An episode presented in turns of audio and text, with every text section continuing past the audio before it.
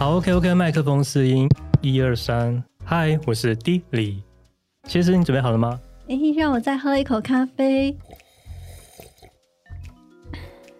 我准备好了，我是谢思。F 小姐，你准备好了吗？刚坐下，我准备好了，我是 F 小姐。OK，那我们开始吧。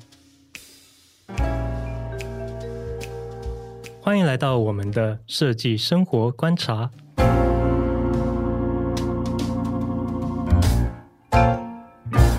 嗨，我是 D 李。不知道大家对于上个礼拜的封面情境前导喜不喜欢？今天是第三季的正式第一集开录。这次我们针对了彼此提出的主题来投票，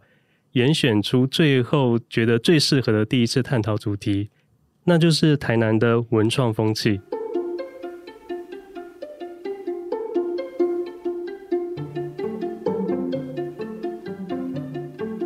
不知道你有没有觉得台南的这个文创风气真的浓厚到不行，而且全台湾没有一个地方可以效法得来，好像大家都非常的有默契，在运行着一个让人爱到不行的文创质感，就是文青质感。最重要的是，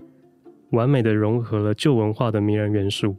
而为什么偏偏是台南做得起来这个市场呢？今天我们三个主持有两个是外地人，一个是本地人，看看能不能借由历史或者是旅游景点来好好的。探查探查一下，到底是什么原因呀？Yeah，Hello，我是本地人，我就是那外地人。所以本地人对台南的文化真的会比我们比较了解吗？我觉得，老实说，在这次，因为为了录这次的故事，呃的的这一集的那个主题，我有对、嗯、稍微的做了一下功课。然后，其实老实说，我觉得大部分人在生活中。嗯，除非你的长辈有特别对你就是进行这个在地的历史的的的的教育，对。那如果长辈没有做这件事的话，其实大部分的人对自己生长环境的了解其实不是那么透彻。就是你可能会大概知道，隐约知道说，哦，台南发生过什么事情，或者是这里以前是什么，然后呃，老一辈有在说什么。可是你对那个真的很明确的那个由来，或者是很明确的。这个发展的演变，其实你不是那么清楚，嗯，所以我也是自己透过这次的做功课的这个，在梳理了，对，在梳理了一次自己的 在地的那个记忆。那你有没有家乡的历史？对，那你有没有觉得，就是近期很多人都会说，哎，他们很喜欢台南，一直都有啊，一直吗？没有到近期，台南人的骄傲。对啊，其实真的很多人特别喜欢台南诶。对啊，我们之前就是我跟谢师有去了一趟台南玩嘛。然后我们是包车，因为它的地点就是离很远嘛。哦，对，我们是到了台南，然后再包车。对，然后景点就离很远，然后到了台南包车。可是殊不知，其中有一天的一位包车的司机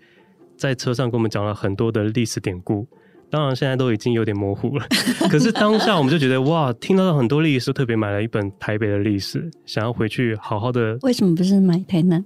没有，因为台南他讲了很多，可是我后来发现，我对于我的出生地其实也并不了解。嗯，结果那本书现在在我房间还没有拆封。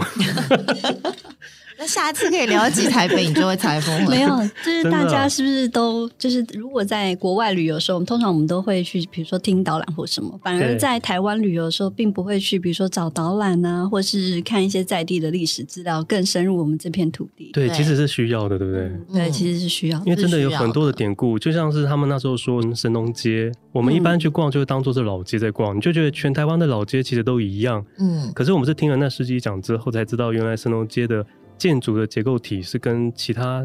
地方是不同的，因为它的建筑结构体的不同，所以它才可以保留至今。就是其实很多事情是环环相扣的，就是从呃一些在地的元素，然后到现在演变，其实每个都很细节。嗯，对，你们可以先讲一下你们这次去台南觉得有趣的地方，或者是你们觉得让你们感到就是台南很有活力的地方。比较特别的事情是，就是第一天下，呃，那中午的时候，我们去了一个花窗鸡蛋糕买，跟他窗花对窗花，我们在跟他就是聊天的时候，他就问我们说：“哎、欸，你们下一站要去哪里？”我们就说：“啊，我们要去溪谷，就是吃饭这样子。”他说：“溪谷，哎、欸，那是我以前什么姐姐的那个二十年前工作的姐姐的老板开的，对对。那他其实蛮热情的，其实我们也不认识他。”然后他当下就说：“我等下烤一包鸡蛋糕，你们带过去给他好不好？”对，其实我觉得台南人很可爱，嗯，因为我觉得台南人的有一种很就是你知道特质跟我们对特质不一样，然后很热情，然后又很在地，嗯、然后其实他们。虽然就是看起来好像没有相互联系，可是他们又有一种在地人有一种相互牵引的情感，嗯，对，然后好像默默的把这个就是在地青年或是那边的人，就是默默的守护了那块土地，就是让这种文化产业就是可以慢慢的就是开花出来，嗯，对。好，我必须说说，因为台南我已经去了好几次了，那我喜欢台南是因为我发现他们有很多的艺文展的风气都没有那么的保守或传统，虽然说它是一个。古城，可是它并没有走一个很传统的路线，所以你在那边看到，不管是月经港的灯节，或者是我们之前有去看的空山记的灯节，哇，他们的那个风格真的是让人觉得很难想象，一个城市竟然可以接受这么大胆的一个设计。但到底是有多大胆呢？呃，比如说，比如说月那个月津港的一次有一年的灯节，它就在它的水面上用了很多意识形态的一些，因为大家都以为说去那边看灯笼，台北的确有很多灯节就是在看灯笼，然后或者是我们想象中那个宝藏岩的灯节那种感觉，你会不会觉得它好像就比较是小众文化的艺术艺术性？就是它不是走那种传统路线，可是整个台南的灯节都是走那一种风格，它可以在水面上用。一个正方形的东西，然后在旁边搭配一些意识形态的设计，你就会觉得说，哇，这个东西竟然可以就这样成型嘞。然后大家就守在那个河边看一个不是那么华丽，可是它却是很很有想法的一个一个艺术品。它已经把光的那种感觉走出了灯笼的那种境界。你可以讲一下那个空山记。空山记是之前二月的时候。就差不多就结束了。那我本来是想说，哎、欸，它就应该是很一般，我没有觉得它是月津港的那种风格，应该会比较，呃，有一种老虎啊或者什么的形式，就是让你觉得就是很具象的那种设计，比较传统。对，殊不知它进去，它甚至有一些作品，就是用那种呃像帆布，像以前那种那种蓝白的帆布，很大量的，然后把它充充气，然后在里面让它有那个灯的那个造型。你就会觉得在那个山上有一整条那种蓝蓝的那种整个像通道，那个要怎么讲？很像气球的灯，然后很大。我觉得它最强的是它运用了很多就是那个荧光剂，所以它可以借由灯的照明跟那个荧光灯，然后让它整个色彩是非常的鲜艳。我觉得空山记比较特别的事情是。以往的灯节来讲，它是有一个大主题，但是没有就是呃邀请了艺术家来，但是它并没有一个故事性，整体的故事性。但是呃，空山记这一次，它其实是有一个寓言贯穿在里面，就是它呃它是浮流吧，就是它整个来讲的话，它其实有一个水文的印象在里面，嗯、然后贯穿了应该是十四件作品在里面，就是它呃，既然它就是它也有。反映了，比如说像是我们之前去年像是有缺水的事件，嗯，或者是一些呃比较现代的译文里面，就是它不只是比如说让你感觉到很华丽，那它反而是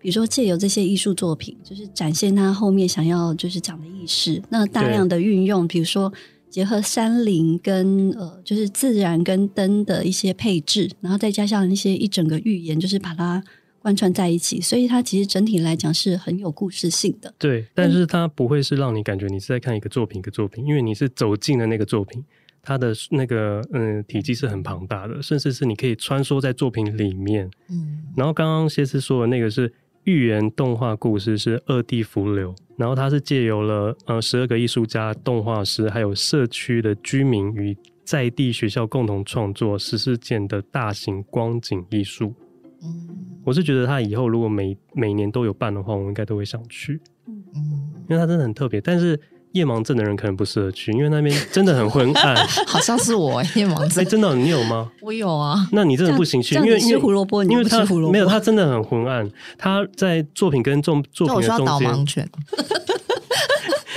但因为因为他就是在作品跟作品的中间，他就是靠一盏一盏的微光，然后引导你走过去。可是我我觉得那对我来讲，有时候会觉得有点过暗。嗯，但是就是因为那样子有那个气氛，对，希望这样对啊，营造就是让你很投入。因为它有一个很像我我这边可以给你看那个照片，就是有一个很像阿凡达哦的那种感觉。哦、对，很美他就是在里面做了一个很大型的，像是树木的。我自己因为我没有看到他的那个创作的理念，但他很像就是一个树木那种生命力的感觉。然后它既有很多的荧光的色泽，让你走在里面会觉得哇，你就是置身在这个光雕里面。嗯，很漂亮，真的很漂亮。我觉得他厉害的应该就是把整个光雕不只是让你觉得它是艺术品或是漂亮而已，而是让你引进到那个那个情境跟世界，是整个很情境感的。嗯，跟我们一般看到的，比如说光雕艺术节是不太一样的。对，而且他其实有请那个舞蹈的表演，然后他没有场地哦，他场地就是在嗯、呃，就是他随意走，就是他的表演舞台。所以人群就会围着他，一直绕着他走的行进，然后这样一直移动，一直移动。比如说他要经过了这个走道，哦、这个走道的人全部都要被工作人员让开，他就从这个走道走过去那个山的那一边，然后他到那个树林里面以后，他所有的人就要从那个那个树林的光那边全部都围成一个圈，就是他们有一个固定形式的表演舞台。哦，他比较像是就在你周遭发生的行动，有点像行动剧场。对，对，它就是行动剧场，但是它又结合了。因为它会到一个定点以后，你会发现哦，原来它是结合它的一些光景，嗯，就是会有一些光束跟它的舞蹈做结合。那就用一个最新的名词叫沉浸式艺术，对对对，沉浸式没错。对，我刚刚正想说这个词。对，它就是像这样子，就是沉浸式的艺术。现场我们是可以看照片，但是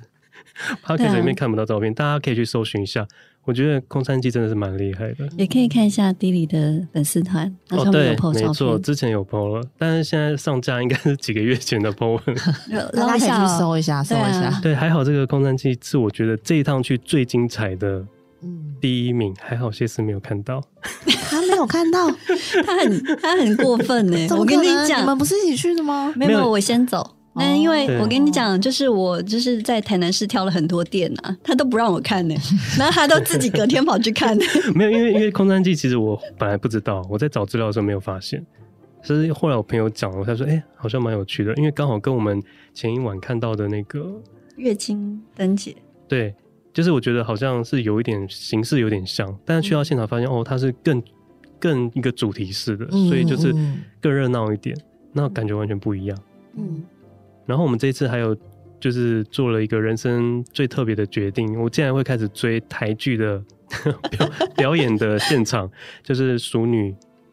哦，他去了服，我们就是被他绑架，就是去了《熟女养成记》的那个场景。对，所以你们先去哪里淹水？是不是？金寮应该叫金寮吧？在最北边哦，台南的最北边。嗯、然后我们有去了，就是他们那个小时候家的厨房，嗯，真的就是。跟戏剧中里面的一模一样，然后他们都保留，就是拍的场景，不然呢？不然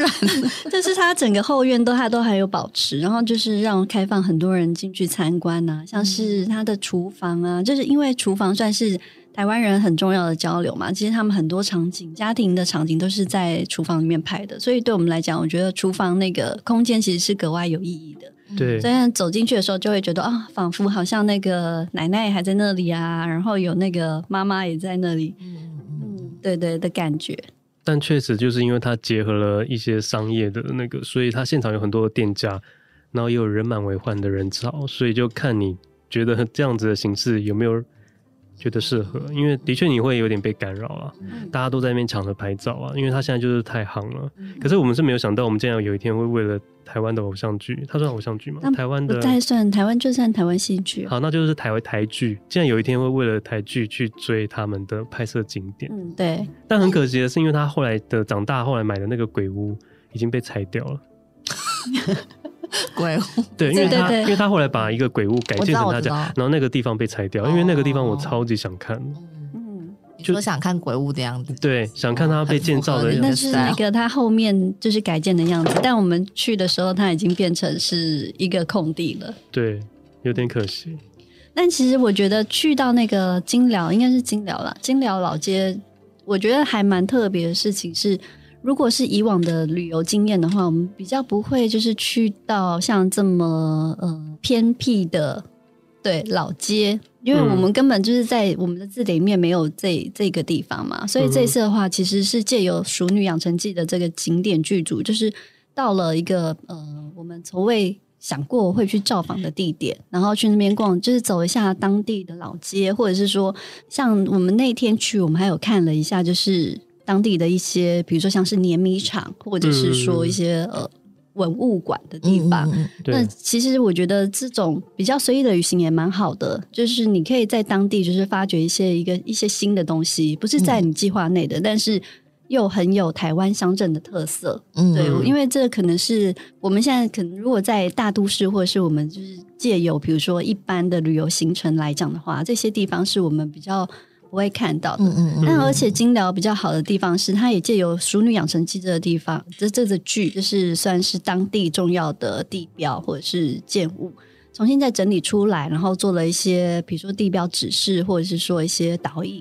就是让你可以跟着去了解说，说除了我们的这个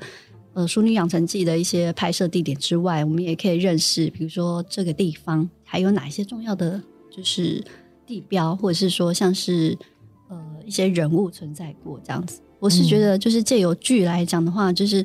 可能台剧只是一个开端，但是我们可以借由台剧去发现另外一个地方的，就是它存在的一些文化意涵。嗯。真的很多地方哎、欸，因为像这次我们有去那个台南市立图书馆的新总馆，对总馆，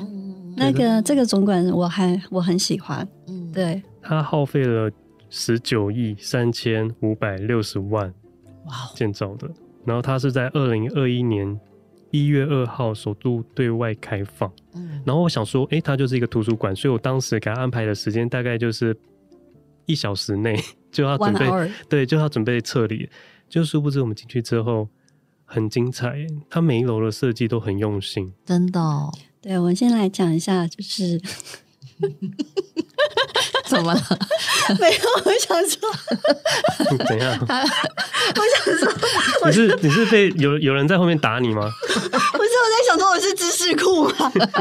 对对对对，你你有要讲这一段吗？我没有，我已经讲完了，你可以补充，你可以补充。你已经讲完了，我怕我讲了你要讲的东西。好，我来讲一下这个建筑的背景。哈，因为其实这个建筑还蛮值得介绍的。嗯、那它其实是呃一个台湾的设计团队，然后跟荷兰的设计团队就是共同打造的一个建筑体。那它整个来讲的话，是一个倒梯形的，就是一层一层叠上去的设计。嗯，那嗯、呃，为什么要讲这个建筑特色呢？其实，如果说我们远远看的话，你会发现说，这个外墙可能都是一条一条黄色的、金黄色的柱子。嗯，其实你不会看到说它到底有什么特别，或者是呃，像我今天就是特别去那个建筑事务所的那个网页上面看了一下，它应该、就是、它应该是金黄色的面积搭配白色的石柱啊。它是下面是白色的石柱，对对对对，但是它白色石柱也很特别的事情是。嗯一般我们的石柱就是这样一整根的，对，对对。可是它现它这个的话，它是呃有细，它是比较细的石柱，比如说是两根、三根或四根，就是去把它组合在一起。然后所以比如说它的柱子，像他们自己的介绍是写说，它这是有韵律感的，它是去把它配合出来说，呃，就是每一个的柱子的配合的组柱数是不一样的，去把它撑起来。然后再来是在它的呃，就是金黄色线条上面呢。其实，因为我有一直看到介绍是说，他们的灵感其实是来自于台南的在地文化，然后跟当地的花窗，然后我就一直看，一直看，想说花窗到底是在哪里？就是我终于在那个设计团队的那个呃 report 上面看到，其实远远看就是最上面面积很大的那，就是最大的那一排，他把所有的窗花窗的图案。用大面积的方式把它拼，就是呈现出来。它并不是比如说取用线条，而是说你从远处看的时候，你就会发现那个窗花就在那里。嗯，对，它其实是还蛮大胆的。然后再来是它整个设计来讲的话，它是靠着玻璃跟它的我忘了那材质，不知道是木头还是铝板。它就是有配合了，比如说因为台南算是热带的气候嘛，那它。大面的玻璃，它其实是想要引进自然的采光，但是呢，它就是又采光。如果你大量的阳光进来的话，太刺眼了，你可能读书不方便，对不对？嗯，应该是说书的保存上面来讲的话，就是有大量的日光的话，它可能很容易会坏掉。嗯、对，嗯、所以你可以发现说，其实这个图书馆虽然它就是大量的玻璃，它让你想要就是引进自然光，然后它也想让你看户外，嗯、但是它把所有的书区跟呃里面的内容，其实它其实是集中在里面的。嗯，那它呃上面有五到六楼，哎，六楼，嗯，然后地下有两层嘛。那其实最上面那一层它是属于剧场，现在我们去的时候它还没有开放。嗯哼。那再来的话，可能从五是就是可能会有一些不同的书区，它打破了整个以前我们对图书馆的印象。嗯。那它是以分类的方式，就是比如说创意区、文学区，或者是一些青少年漫画区、视听区这些去做区隔。那它在每一个的室内的配置上面的话，它其实会因为这个书区。然后做不同的桌椅的设置，比如说像是创意区里面，它可能会运用大量的沙发，或者是说呃一些比较环绕的一些书墙，就是让你比较是、呃、感觉上比较是发挥创意。然后比如说旁边的语言区的话，它可能就是比较呃有桌子，就是高桌子，然后加上呃高椅，让你不是比较好阅读的。嗯哼。那其实它每一区其实呃都有一些比较。细微的设计，然后配合你去阅读的书种，或者是说有加入，比如说像是视听区啊，它里面就有。它视听区真的很厉害，就是一个包厢，里面有沙发，很像你到了 IKEA 的那个，它不是就是一间房间的那种展示区，嗯、你就在里面阅读，它就是让你真的是在里面就很享受。然后或者是说它的童书区其实也蛮特别，童书区真的超厉害，它在里面设计了很多像是小露营的帐篷。让小朋友可以躲在里面看书，然后小朋友的阅读室的设计还是用圆形的，所以它是要跨过一个圆形的设计到里面去，就是视听。那那个感觉，我觉得小孩子会非常喜欢。对啊，就是如果我小时候有这种图书馆的话，应该是每天都在里面的。真的。对啊，就是超，就是它其实设计的还蛮细微的。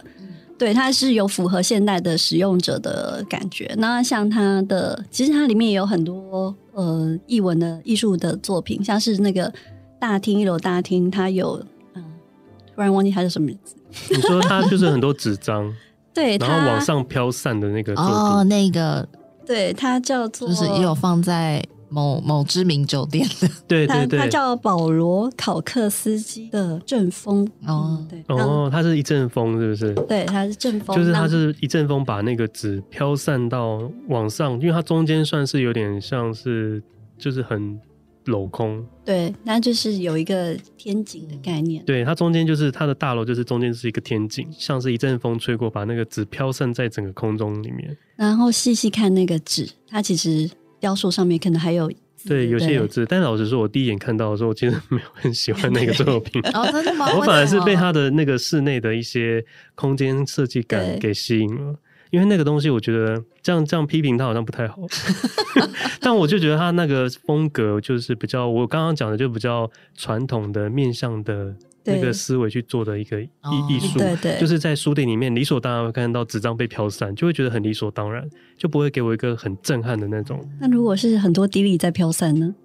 那我会在那边住下来。当然，就是我我觉得它里面的室内的颜色用的很好，因为它的对，因为它里面的大面积是用了黄色、灰色跟黑色三个去做搭配嘛，然后加上它的主楼梯是一个。很醒目的红色，对对。但我很喜欢的是，如果你到图书馆，像我要找一本历史的书，我在一楼看到的书，然后我想说，哎、欸，这本书很不错，哎，可是我不是在在地人，所以我没有办法就是借回去看。那我想说，那我干脆把它买走好了。我跟你讲，这里就有设计很厉害，它在楼上有咖啡厅，同时有一间书店，那个书店是可以，哦、可以买书，对，可以买书，所以我就把我刚刚的书拍给他看。他就说：“哦，有，我没有卖，我就当场把它带走了。对，超级方便。但是现在还没有打开过。对，就在我的房间，还还我现在有点忘记它到底在到底在哪一个抽屉里了。可是它就是很方便，而且如果你现场在那边喝杯咖啡，休息一下，我觉得那个感觉就是你可以在那边耗一整天。嗯，所以我当时把它预估是一小时，是真的是有点低估它了。它比较不一样的是，它像它楼下。”的地方也还有，哎、欸，那算就是算咖啡店，有一家很大家的咖啡店，美食区，美食区就是有点像美食街，所以你肚子饿了还可以去楼下吃东西，嗯、那真的是可以待一整天的地方。因为它好像是在永康嘛，就是它不算是台南市区，然后，因为我也他也是新开，所以我也还没去过，所以我想要我好奇它周边有是热闹的地方吗？不是，不热闹。它周边比较像是宁静的住宅区，可是有很多大楼。哦、那时候设计是说这边有点像是他们新新的像市镇，是不是新市镇的感觉？就是昂贵的区域哦，新的造镇。对，那边还在发展，嗯，但是未来会怎样不知道。好，然后我们还有去了一站，就是把它安排在下一站，因为它的地理位置就是刚好也是在郊区，可是它是在图书馆的更北一点。然后我们就去了台湾历史博物馆，那这边我就觉得它应该会安排比较多的时间，所以我当时是预定两个小时。可是进去之后也发现，其实时间也有点不太够，因为它的博物馆的形式跟我们一般的博物馆的形式不太一样，它中间把台湾的历史就是。很完整的做出了整个年代的蜡像，那应该是蜡像吧？对，应该算。对，他把它做出了整个造景，所以你不是在看书面资料或者是文物的保存，你是整个走进了他设定好的那个场景里面。哦、所以他是这样子边走就是，对，他就有讲。一幅一幅的这种概念，不算一幅，因为它可能一开始可能是一个原住民的神话，对对对，它从原住民神话开始，对，开始，然后可能到了比如说妈祖的一些绕境的文化，对对，然后就是那种台湾的一些民民间民俗的一些文化，全部都用进去，嗯、包含当时日据时代的一些商店的店家都帮你。做出来了，你就可以走到那个店里面去看。那就会比如说借由咖啡厅，然后他跟你讲一下，比如说当时有女给还是女给女给文化。对对，它算什么？它就是当时咖啡店，其实你可以请那个女服务生来，就是陪喝咖啡聊天。嗯，你是说华灯吗？它就是日式酒店。对对对，没有，而且他会在这一家店里面放置相关的文物。嗯，所以你就会更深入了解说，哦，原来当时的咖啡厅，就再去看当时咖啡厅的一些照片，或者是当时留下来一些票券，嗯、或者是海报，它上面就会有，比如说当时穿的衣服，或者是比较清晰一点的东西，就让你知道。对，就你会更有感觉。比如说，它里面还有一个是电影。对，电影院，你真的可以走进去，它真的有播放了一个以前的一些嗯。闽南电影，然后有一些历史的介绍，嗯、你就觉得嗯还蛮特别的。然后我们也有租借了那个，因为我们自从对对语音导览，就是我们想要真的听他了解整个历史的介绍。但我就必须抱怨一点，它的那个 UX 的 flow 就没有做的很好，因为它的语音 导览你很多都找不到顺序，有时候有点看到号码，可是有些号码你又跳过了，你要回去找，你不知道它在哪里，就是会有，因为它它是把很多场景串在一起，所以你其实在里面走的时候，你会有一点混淆，不知道自己到底现在到了哪一区，我现在是到了就是现代了吗？还是到了日剧时代？还是哪一区？我有点搞不清楚。因为像我那时候就是要找一个，它有一个很特别的一个民间传说——发光的少女，是不是很特别？故事中里面就是说，曾经他们遇到了一个女性，她是全身散发着光芒。然后我想说，哇，我一定要去看这个作品。我听到她导览，我觉得太有兴趣。我整个找不到这个东西，真的找不到。后来呢，我就发现，哦，她就是在一路口处的一一盏灯。然后我想说，嗯，OK，但是他他的灯就是以那个形式来做了一个创作，但是我当时真的没有发现到他的编号，所以就是诸如此类，有很多东西其实我有 lost 掉，就是没有看到他的那个东西。那那时候为什么我们会租借导览的原因，是因为，嗯、呃，他说他是用情境式、剧场式的导览，跟我们平常比如说去外面就是听导览比较不一样，因为对，他有找一些一些配音的一些比较。有名的人来加入了一些情境的对话，嗯、跟戏剧式的，比如说啊，现在在学堂里面，然后真的有学生在里面说：“你现在来听听看，这些学生们在烦恼些什么呢？”对，然后会有一些学生的声音会出现，嗯，对，就是让你有趣，融入在其中，就是比如说沉浸式、沉浸对沉浸式，然后他就会说：“啊，我今天又考零分了。”之类的。好写实啊！其实我觉得它可以改成像现在，就是很多都是你走过去，它感应到了就会直接直接播报你的那个介绍，嗯，就不用再自己输入那个号码，这个真的太麻烦了。嗯，可是我觉得它这个呃历史博物馆它真的蛮用心的，因为你要知道说在这背后导览就是。一般的导演你可能写文字，可是它这里面可能需要到就是载入一些些剧本的概念在里面，对对对，然后又要让就是很清浅，让你可以了解说，哎，这里面发生的历史是什么？对，嗯，真的是跟我们原本设定的不太一样，就觉得好了，蛮有趣的。可是我自己还是本身比较喜欢图书馆给我的那个震撼的感觉。其实台南有太多地方想去了，因为像这次我们没有去，可是我之前有去的，就是包含就是最红的就是四四草绿色隧道，对啊，四草，这真的一定要去，真的太完美了这个地方。然后还有包含就是呃盐田，嗯嗯，它的全名是台南北门井窄角瓦盘盐田。这个盐田在这边看夕阳，我觉得很美。但是盐山可以跳过。我一直很想去渔光岛，你们有去过吗？没有，我有去渔光岛，但是我去的时候都不是刚好有，呃，因为这最近这几年渔光岛都有办一些艺术季、艺术季啊的活动，但我去的时候都就是刚好都错过那些活动办的时间。那在平常时间去的时候，就是就是一个。很舒服，可以散步的海边的感觉，嗯，对对，一个，然后它那边有，因为它就是一个很小的小的岛嘛，然后它那边有很多湿地，对，嗯、然后是一个小小的可以散步景观的地方，但是就是、嗯、如果没有艺术季的时候。就是如果你没有特别喜欢自然景观的人，也没有艺术季的时候去，可能会觉得有点无聊。那你就可以去试草绿色隧道。嗯，哦，对，试草的话，就是那个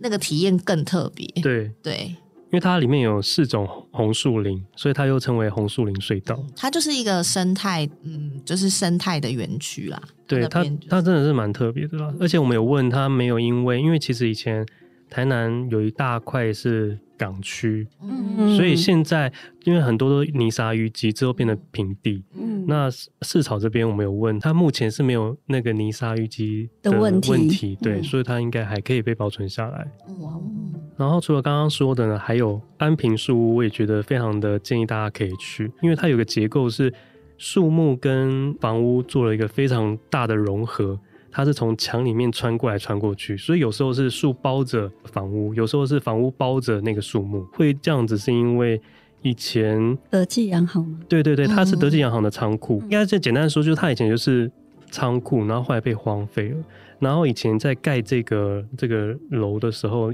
没有水泥，水泥很贵，所以他们就是用了糯米汁、糖浆、沙跟牡蛎壳粉。制成的，所以它其实它的成分应该是蛮天然的，再加上它荒废了，所以有一些鸟它就会在那边，嗯，对对对，就是比如说掉一些种子啊，在 对它就是可能吃了一些果实，然后掉了一些种子在墙壁上，然后它就在那边发芽了，嗯，然后形成了就是多年这样之后就形成了那个榕树的那种壮大的景象。嗯然后他本来要被拆掉了，嗯、因为那时候司机讲说他本来就是要被拆掉了。对对，对。可是后来好像他有提到有一个单位说去那边办了一个展，嗯、好像是成大包哪一个单位？对，一个学学校单位，他就说既然你都要拆掉，那不如让我们办一个展，因为这个地方很有。意境，就他们在那边办了展，没想到他们的那个效果非常的好。然后后来呢，他们就有一任的市长是徐天才，在二零零四年的时候，他就在上面建造了一个，就是有点像是木栈道，对，木栈道，然后跟一些铁架，你可以就整个走进去